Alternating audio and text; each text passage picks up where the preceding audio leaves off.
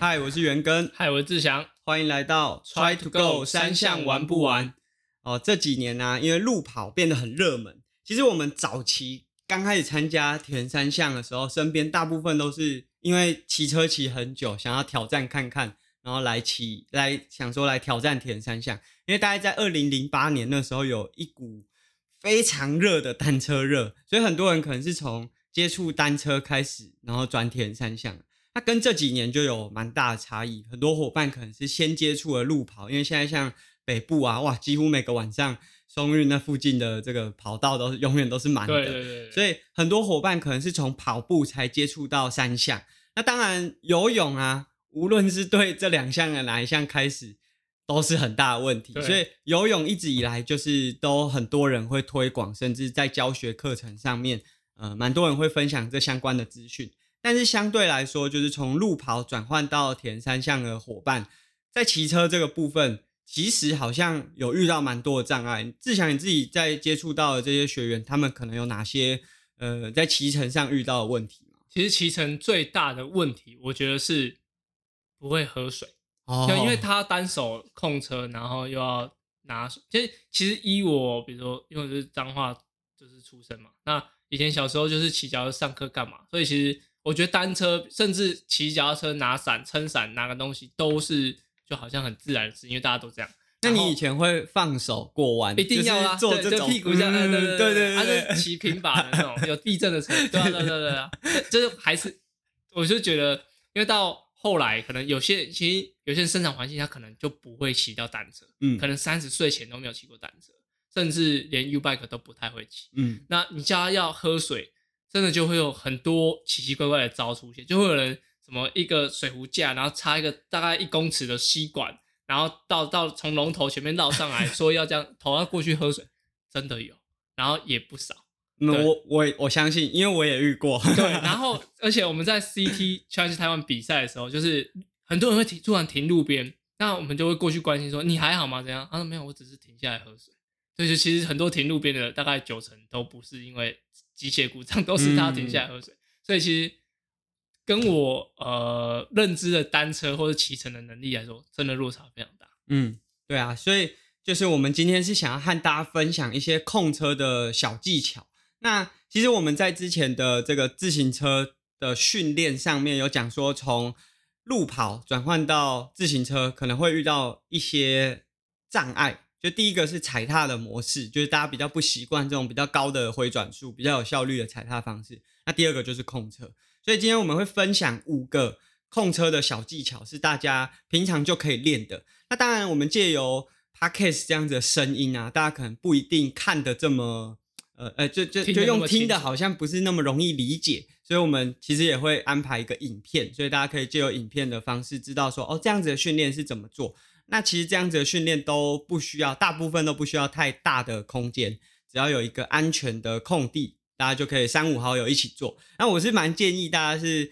多找几个朋友一起做啊，因为这个训练其实说真的也蛮无聊的，对就是你一直在同一个地方做绕圈。那这个这个训练如果有一些朋友一起做，你们或许还可以加入一些有趣的挑战。例如说，我自己在教学员的时候，就是呃，假设你在慢速骑乘。脚落地的话，那你就要做五个开合跳。就是如果彼此三五好友之间可以当做是一个趣味竞赛的话，那可以在比较有趣的环境下去练习这些控车的技巧。那因为我自己有骑登山车，所以有些可能是从我们在诶做登山车入门的教学或是练习的时候，把这个技术呢带过来。不过我建议大家可以在柏油路上进行，然后使用平踏板。就假设你已经上卡了，那你要回来练这样子的基础练习的时候，就先用平踏板，那骑乘骑乘起来会比较安心。然后练习的时候，万一有失误，也比较容易就克服这个障碍。那第一个是慢速骑乘，我相信志祥也有考过机车驾照，对，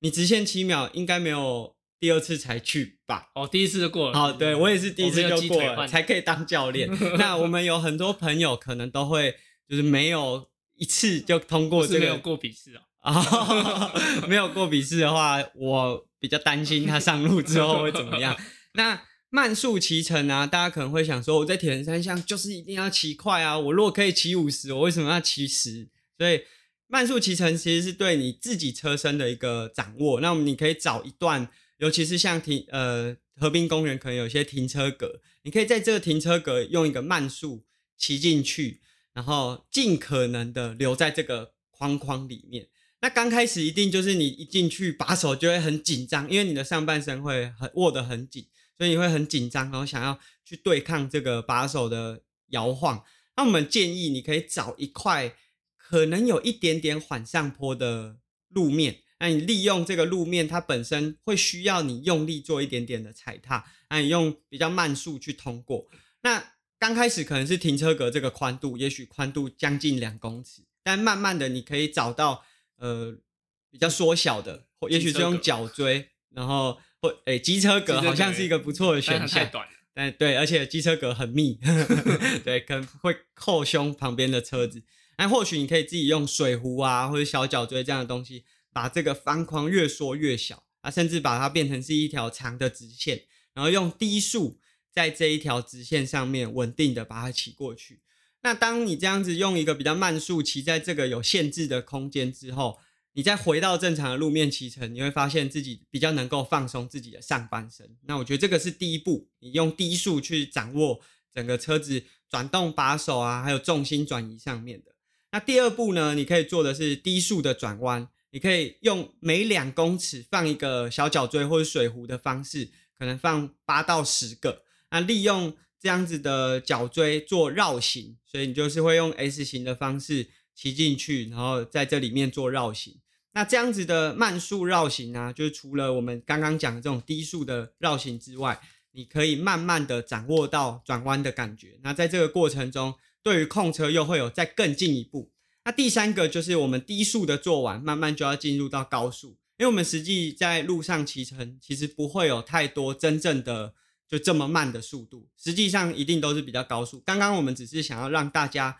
掌握车身控制的感觉。那在高速过弯的时候，当然有分成直角弯和发夹弯两种。那很重要的就是注意，你在做这种高速过弯的时候，内侧角一定要在高的位置。志强为什么一定要在高的位置？不然踏板会摸到地板。对，就当你在做高速过弯，你的内侧脚就是你，例如说往左弯，左脚就会是你的内侧脚。如果你的左脚是在地下的话，那这个转弯的过程可能会让你的脚很接近地面，甚至会摩擦到地板。那当你的踏板真的摩擦到地板的时候，它会把你的后轮顶起来，这时候你的后轮没有抓地力，很有可能就会摔车。所以要记得内侧脚随时都要保持在比较高的位置。还有另外一个好处就是你的外侧脚就会是踩在底的。那这时候会有多一点点的加压在后轮，那你在过弯的时候也会比较稳定。那你可以找一个安全的直角弯，这个当然不建议在道路上啊，也许是你可以找啊没有人的一个呃河滨路段，那它有法夹弯或者是直角弯。那如果想要做法夹弯的练习，你可以做一个八字的绕圈，就在一个空地上面做八字的绕圈。直线段的时候呢，稍微把速度加起来。那在进弯前。开始减速，然后做一个呃一百八十度的折返，然后这个会是如果从空拍的角度来看，它就会是一个无限的形状，或是一个八字形。那这这样子的练习可以帮助你知道哦过弯你怎么样的速度对你来说是比较安全的，或者是说过弯的角度，那你慢慢的可以从可能需要花很多的刹车，到慢慢的可以很流畅的通过。所以这是高速过弯，你可以循序渐进的去尝试。那再来，志强还有没有什么训练的方式可以帮助控车？如果你在路上都已经可以把刚刚讲的那几个小技巧都完成的话，再来就可以增加比较高，应该说难度比较高的一个个训练，叫做滚筒。那那个滚筒不是那个用来按摩那个滚筒，嗯，是单车有个滚筒，就是呃，它是训练台，然后它是它会有三个滚筒，那分别是前轮，然后后轮会有两个，那个履带可以带动前后轮带动。然后那个的训练，其实它在骑在上面的时候，其实它非常的容易左右漂移，嗯，对，但是它又很滑顺，所以你你在刚开始在骑乘的时候，其实建议就是一定要左右可以扶东西，像很多人会骑在门的中间，对对，或者说在旁边有可以抓得到有栏杆的地方，那可以马上状况的时候都可以让可以马上抓住。那在骑的过程中，尽量就是呃。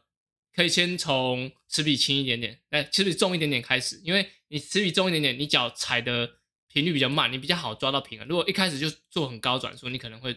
有很多晃动。，对比较多晃动，然后也记得胎压要打饱。嗯，对，那在那个进行的时候就可以呃训练很多稳定性。那那其实只要专注做一分钟，其实都都很容易会全身流汗。感觉很累。对，因为它就是会稍微比较紧绷一点。但是其实这个只要骑得稳之后啊，不论是路上有个突然有个坑洞，或者说你有个很大的顺很大的侧风过来，其实都可以很快的把车身稳定住。所以这个对于你在路上骑乘来说是很有帮助的。嗯，志强你自己应该一开始接触的训练台是这种训练台对，对对，是这种训练台。其实我们大概在十年前刚开始骑车，甚至更早的选手，大部分的训练台都不像我们现在是这种功率式、对直驱式，甚至还是模拟车。对，以前我们就只有这样子的很传统的训练台，所以它会以技术为主，那帮助你的踩踏。那一开始当然就用比较重的齿比，因为你一下踩下去，它有比较多的动能。就像你在柏油路上，你速度比较快的时候，比较不会发现自己的缺点在哪里。对对对对对那你在滚筒训练台也是一样，你刚开始踩比较重的齿比，它的动能比较足够，所以这个车身晃动的问题会比较减少。那你慢慢的可以尽量的去尝试比较轻的档位，让你的这个挑战提升，那你的控车就会因为这样子慢慢的提升，同时也会增进踩踏，因为在这个训练台上，它不像我们传呃现在看到这种固定的是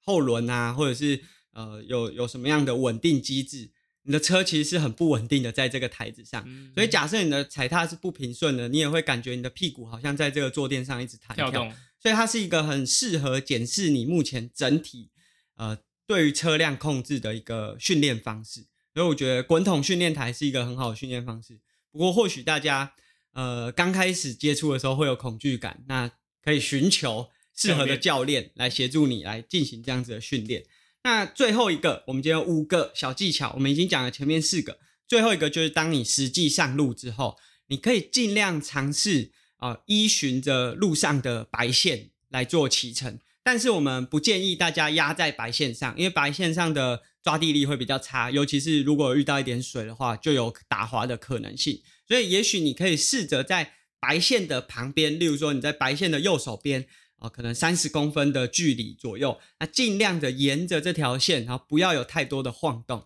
那同时，我们也建议大家不要就是眼睛一直看着底下的线，然后没有看前面的路段，应该是你的眼睛要朝前方接下来的路况去确认。那但是你利用眼角的余光呢，确认地地面下方你的车轮和白线之间是不是保持在一个直线行进的方向。那今天提供的这五个小技巧，我们会利用影片的方式。再和大家做一点点简单的提醒，所以大家如果刚刚听我们用讲的感觉不是这么能够了解，尤其是包含像转弯啊要怎么操作的话，大家可以试着看影片。那其实我觉得有一些进阶的训练，就像我们在刚才讲的这个低速转弯，就是绕过不管是脚锥还是水壶的这个训练啊，如果你开始可以做得很稳定之后，你可以试着放一只手来做这个转弯，因为速度不会很快，所以放单手是没有问题的。那你刚开始一定是放自己习惯，呃，就是抓抓握把手比较稳定的那只手留在把手上，然后放开比较不习惯的那只手，